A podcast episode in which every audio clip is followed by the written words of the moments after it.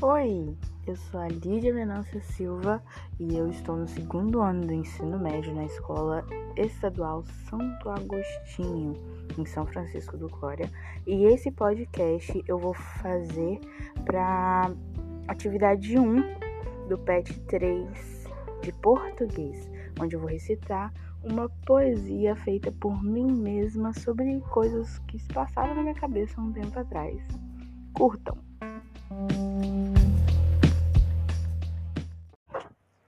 Poesia se chama Pra Você, Querido Alguém.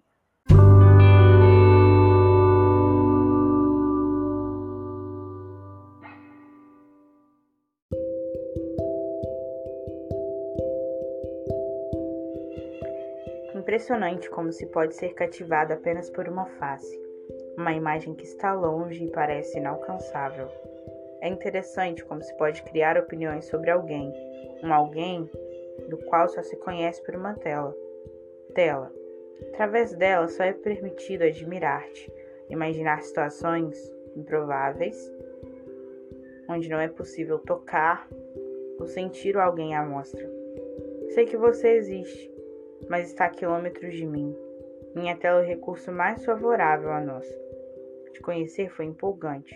Te ver entre meus dedos nessa tela é confortante. Ter você e meus infinitos pensamentos é fato. Ter-te comigo aqui, cara a cara, é quase impossível. O real sem a possibilidade de não estar à sua altura pode se mostrar bem doloroso. Só queria ter a confirmação de que minhas fantasias não são tão distantes, tão impossíveis. Não acredito que sejam. Não posso acreditar. Te ver de perto em poucas ocasiões, saber que não sou uma opção, saber que não estou compatível, saber que não faz sentido tentar é sufocante. Quero acreditar que um dia, um dia, vou passar os sorrisos, os pequenos comentários e as trocas de olhar.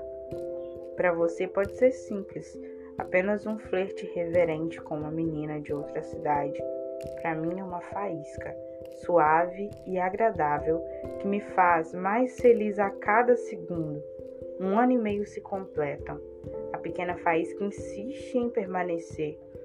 E apesar de tanto sentimento, sinto que nunca vou conseguir te alcançar, nunca vou conseguir te tocar realmente. Jamais terei a oportunidade de te ter comigo, não com a intenção de estar junto a mim, não com o intuito de estarmos apaixonados, mesmo que por pouco tempo.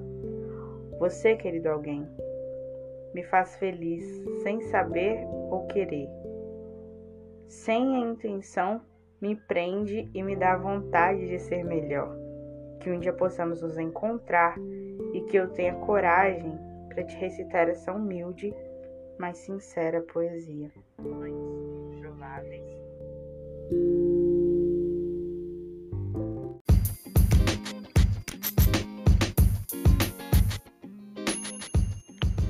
Prováveis. é isso, galera. Esse foi o meu podcast. Até os próximos. Espero que vocês tenham gostado. Tchau!